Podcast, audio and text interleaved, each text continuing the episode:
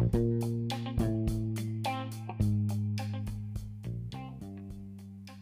listener. I am Jane, founder and creative director of Core NYC, C O U R NYC. Welcome to our podcast. 嗨，大家好，我是金，我是 Core NYC C O U R NYC 的创始人和创意总监。谢谢你们来到我们的 podcast。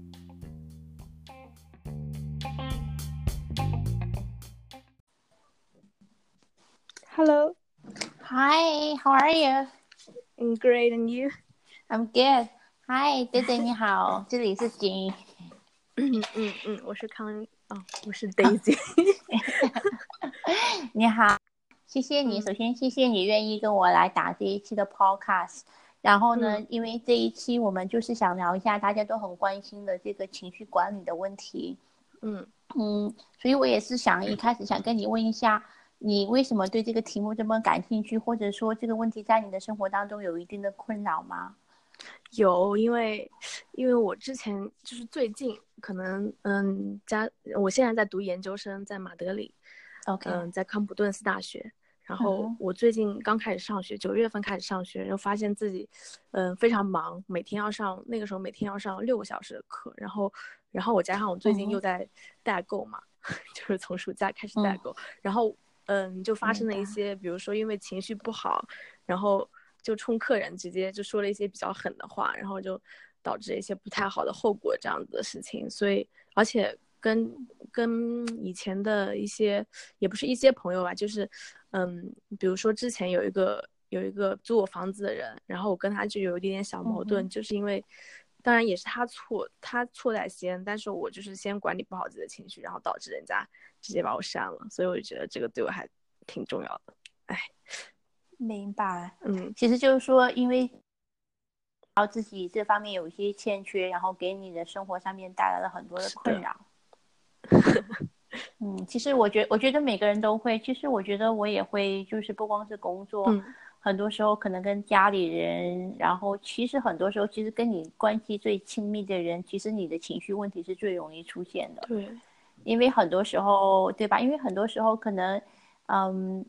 你可能在工作的时候或者怎么样，你还会稍微控制一下你的情绪。很多时候你讲话可能还不会讲的那么狠，那反而可能是恰恰是跟你的，比如说你的爸爸妈妈、或者你最哦好的的朋友，或者是你你的你的男朋友，或者是你先生，嗯或者是你小孩，嗯就是这种越亲密的关系，好像其实发生这种情绪困扰的问题，其实好像我个人感觉，其实会来的更频繁，还有那个深度会来的会来的更多。我不知道你同不嗯同意？同意同意。你说到这个，我就想起来，因为我觉得我跟我爸妈就是嗯说话态度有时候会很差，然后他们有一点点说的不合我意或者怎么样，我就我就反应就很激烈，嗯，对他们要求就是可能太高了，然后但是其实他们做不到，而且我觉得，唉，而且我觉得嗯自己可能可能出了国之后，然后很多事情。嗯，就是变得很直接，因为可能外国人有些时候也挺直接的吧。然后我跟他们就会思想上发生一些分歧，就觉得啊，他们怎么会这样子想啊？他们怎么会有这种思想啊？这太老土了啊，怎么样？然后我就也 会冲他们发脾气。明白。所以其实听上去啊，就是我个人的理解，其实我会觉得情绪是可以去管理的，或者说你是这种能力可以去是去提高的，你同意吗？嗯，我觉得我同意。对，因为其实简单的来讲啊，对我觉得简单的来讲，其实人的情绪或者人对于外界事情发生的反应，其实是分两种的。嗯那第一种我觉得是非常 universal 的，就不管你是中国人还是美国人还是谁，这种所谓的 universal 的这种反应，比如说你碰到一杯很烫的水，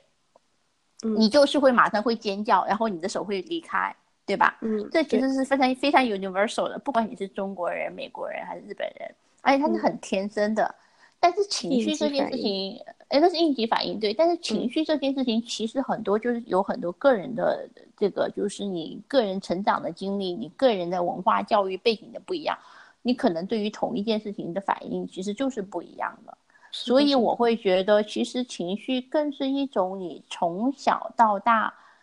一个呃学习过或者被 train 过的一个对事情的一个反应。所以我觉得我确实也是同意，我觉得其实情绪管理这件事情其实可以去学习的。嗯，是的，是的。对吧？嗯，所以其实有时候，所以我觉得就是要去分清楚哪些是你的应急反应，那个我觉得就是 OK 的。你不会说学习到说那个水温超过一百度，然后你还是没有反应，那你就会挂掉了。是是是是的，是这样，对吧？我觉得，嗯嗯，你说，就是我感觉，比如说，就是嗯，我做代购嘛，然后我觉得这件这个事情其实对于我来说的时候，嗯，就是客户的，因为我觉得我这个人说是还挺玻璃心的。然后有些时候客户的反应，然后我就会，就会有点，嗯，就会有点敏感吧。然后，嗯哼，可能，不过可能就是我觉得有一点就是，假如说你遇到了这样子的客户是这个样子，他可能会说这样的话，那你知道你对于这种人应该怎么应对，你可能下一次就不会那么敏感。嗯哼，因为之前就是，就是有一个有一个人找我买包嘛，然后他当时就给我打钱了。然后我我我我已经就是找人定了，然后就是个 LV，然后他后来又哦，他后来就跟我说，因为他这个人说话就是一直都是那样子，他之前找我买过一次东西，他说话就是一直都是高高在上的那种态度，就觉得我好像代购就是应该应该求着他买，应该应该就是那种像淘宝客服一样，就是超级超级亲切，什么都是亲。那就是那种语气 很多，然后，但是我有些时候我根本就做不到这样子，我就觉得你你找我买包，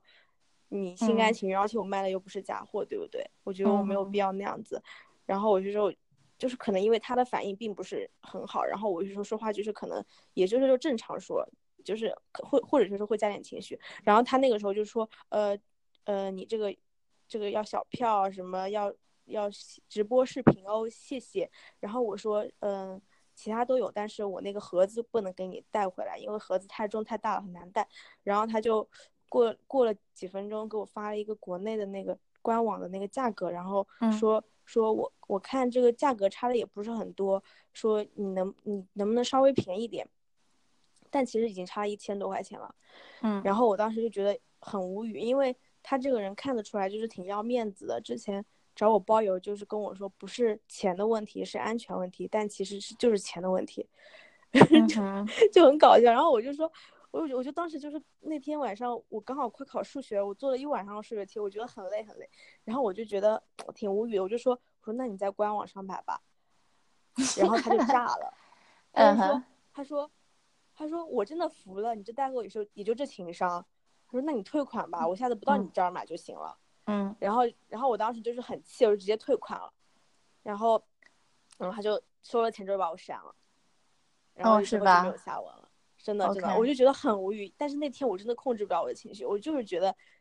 你怎么能这么跟我说话？你你都跟我谈好价格，你怎么还跟我磨？然后我就觉得我就受不了你这个 这个样子。明白。但是我后来其实想了一下，我是觉得这样其实挺不对的，因为。因为别人毕竟就是在他的立场上，他可能真的是想便宜嘛。那我在我的立场上，我可能觉得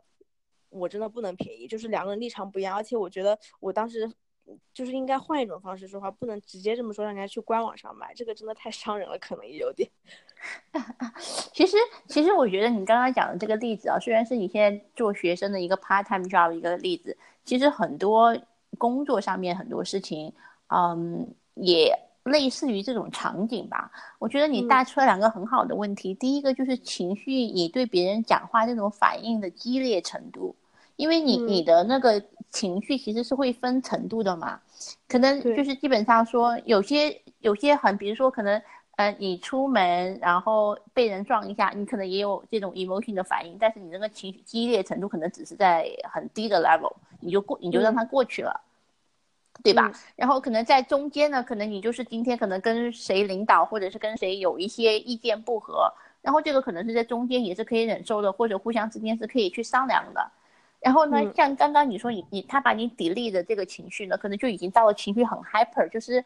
嗯很 intense 了，就是很强烈的程度了，所以他会有一个非常激烈的反应，对吧？其实在我看来，嗯，我觉得在我看来，其实嗯你要知道，就是你。你要知道，当你产生一个情绪的时候，大概在哪个程度？因为往往很多时候，你做一些会让你后悔的事情，通常来讲是你的情绪的激烈程度到了最激烈的时候，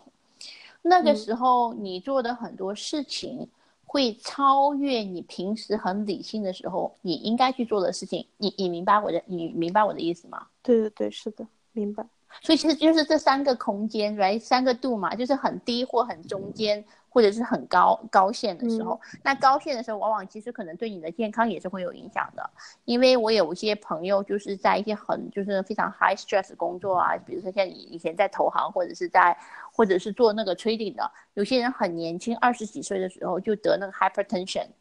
跟那个高血压，就因为那就是本来年轻人不应该得的病嘛，但是因为他可能情绪每天工作压力太大，他的情绪一直都集中在高线的时候。哦，那你的身体就会出问题了。所以其实这个就是你要知道你的情绪在什么样的时候，应该大概在一个什么样的区间。那人一定会有情绪的波动，所所以它其实会到高线，其实并不奇怪。但是就是你不能永远都停留在高线。然后当你到了高线的时候，你要意识到说，哦，原来我到了高线。对对对。嗯，所以像你刚刚有一个 self awareness，对的，所以就像你刚刚讲那个例子啊，比如说像那天你知道说你情绪很激动，那可能如果你知道你已经到了高线的时候，哦，这个时候你可能就反就告诉你自己，哦，原来其实我情绪已经到了高线，那这个时候我可能会在你对于你自己以前一些行为的理解，这个时候你就会告诉你自己说，哦，我现在情。可能我现在说了很多话，或者我现在做的很多事情，可能都不太合适，所以这个时候你可能就可以冷静下来说，有些事情就过一两天，等那个情绪过去了之后，然后再去处理。嗯，对对对，嗯，但是我觉得其实也都挺难的，你说？后来我就是有点经验了，我就有遇到，后来也有遇到，有点不也不是类似，就是那种客人就跟我砍价什么，嗯哼。我就我就过了挺久挺久才回他，因为我当时我觉得我当时如果马上就回他，确实可能会说出一些不太好的话，然后我就会马上就是会过个好几个小时，或者等自己想好怎么回再回，嗯，就觉得自己其实还是有进步的，对，还是蛮有成长的，不会像之前那样，还是蛮有成长的，对，而且情绪很多时候，我觉得其实我们说情绪，它其实是个很广义的概念，其实很多时候我以前去看 therapy 的时候，啊，我觉得最有意思的就是，嗯。我 therapist 问我，他说你能不能准确描述或者准确的知道你的情绪是什么情绪？哎，然后我好像觉得好像这个问题问到我了，我不知道你是什么感受？你会准确的知道你的情绪是什么？就是你当时的情当下的情绪是什么吗？我觉得我主要就是生气吧，但是其实生气它也有很多，就是所以就是后来，嗯，你知道那本书的名字我都忘了，但是一。但是不是一本很很常见的书。我当时我的 therapist 就跟我说，他说你应该去看一下这本书，因为他也 coach 很多这些 Fortune 500 executive。他说，尤其是这种很多 middle age 的这种这种 male，他其实很多时候他的不能说他情商很低，就是他对于这种这种情绪的了解其实没有那么多。他可能最多能讲得出来，嗯。我很 upset，或者说我开心，嗯，但是他没有办法具体的去描述，嗯，他当下的那个感受，所以那本书里面就具体的讲一下，你如果你很你很 irritated，就是我不知道中文叫什么，就如果你很 irritated，什么是 irritation，什么是 agitated，什么是 angry，什么是 frustrated，什么是 disappoint disappointment，就是他会告诉你，其实。你这些东西是什么？因为现在我感觉很多时候，当你情绪上来的时候，呃，你当下的时候，如果你没有这种很好的 training，或者你从小啊没有完成一个很好的这种过程，你当下你是会觉得你脑子一团乱，然后你就觉得 Oh my God，you know I'm not in a in a messy situation。但是你我至少我的 situation 就是我很难马上能够立刻的抓到我自己说这是一个什么样的情绪，我最多能说我是好的或不好的。嗯。我觉得，我觉得是的。我觉得我有时候可能也，我也不知道自己具体是什么样的情绪，但就是不爽，就是对对对，就是不对，对对。所以其实其实其实，我觉得就是你要去了解你自己的话，这个好像当你情绪出来的时候，就好像一盘菜上上来，你要能够准确的知道这盘菜是什么，嗯你才会知道说，嗯，他是用什么样的东西去炒这盘菜，对吧？所以我会觉得，我会建议大家有时间的话，可以去网上 Google 一下，或者是去看一下自己的，就是每下次在情绪发作的时候，看看你能不能够去，嗯，把你的情绪准确的，就是点明出来。我觉得这是一个了解自己很重要的一个部分，就是我到底在一个什么样的状态，而不是简单的说是我是很不爽，或者是怎么样。那个其实是一个很很宽泛的一个概念。嗯，是的，有道理。嗯感觉你你你你给我发的那个书也挺有道理的。嗯，对，因为我会觉得，呃，你必须就是你，当我们第一个是认识到说情绪是可以管理之后，其实第二步就是你要知道你现在当下是什么样的情绪，然后你才会有一个嗯更 proper 的一个就是怎么讲，一个一个一个应对方法吧。所以你如果你就说你不嗯爽，那你到底是哪里不爽？呃，你是被 agitated，嗯。你是这个人刺激到你了，还是说你内在很悲伤？那这个可能就嗯。很不一样？所以我觉得这个还蛮重对对对要的，就是你要学会，就是我觉得我建议大家可以去 Google 一下，就是嗯呃我不知道中文是什么，就是英文就是 How to name your emotion，因为 emotion 分很多种，但是你是东西，然后、嗯然后可能我们这一次我就想快一点，最后一个我想跟你就讨论一下，就是关于这个 emotion 的，就是这个来跟去。因为其实嗯。emotion 这个单词就是在英文里面，它的这个嗯拉丁的词根是 emote 嘛，emo、嗯。那个其实就是个很快的东西，因嗯。为就是它来或去其实都是有一个过程的，对吧？嗯所以其实你刚刚嗯讲的那个 story 里面呢，其实已经有一个很好的部分，就是说你现在就明白说，哦，如果当你知道那个人当下，或者当你知道你自己当下很生气的时候，你会让他过去，嗯对吧？所以我想这个嗯我也想跟你问一下，就是说你是怎么样，就是从以前你不知道说它其实是一个很快的过程，到你后面后来你慢慢就了解到说它其实就是一个过程，你会让自己就在那个情绪当下你不要发作，然后之后你再慢慢的再回回来再去处理这些事情。嗯嗯嗯呃，你的问题是什么？我的问题就是，当你你是怎么去完成这个过程？就是从你以前会很就是当下立即就去反应，到最后你慢慢发现你可以让它缓一段时间，你是怎么去发现这件事情的？或者这是一个什么样的一个过程？我觉得我我呃，就是我是会看到这个结果非常不好，我觉得这个结果就是我给他退钱，然后那个包我还得自己 找人找人买，就是结果真的觉得对我特别伤。然后哦，我后来确实也付出了要付出很多时间和精力去做，就是去弥补这个嗯后果。然后我觉得嗯这件事情对我非常不利。然后加上我当时嗯也跟一些朋友说到这个事儿，然后他们就觉得嗯我可能下次嗯就是不退给人家这个包，或者是他们跟我说下次可能不这么说会更好一点。然后我就觉得我意识到自己的问题，然后下次就可以有个应对方法。就是我是结果导向，就是结果不好了，我就觉得这样子不对。所以你其实因为吃过一次亏之后，就发现哦，其实这样子特别不好，就由着自己的情绪去处理很多事情，其实特别不好。是的，其实我觉得我我这个人，嗯，怎么说呢？如果说如果说我朝他发脾气，就是不会导致很差的后果，我可能不会改。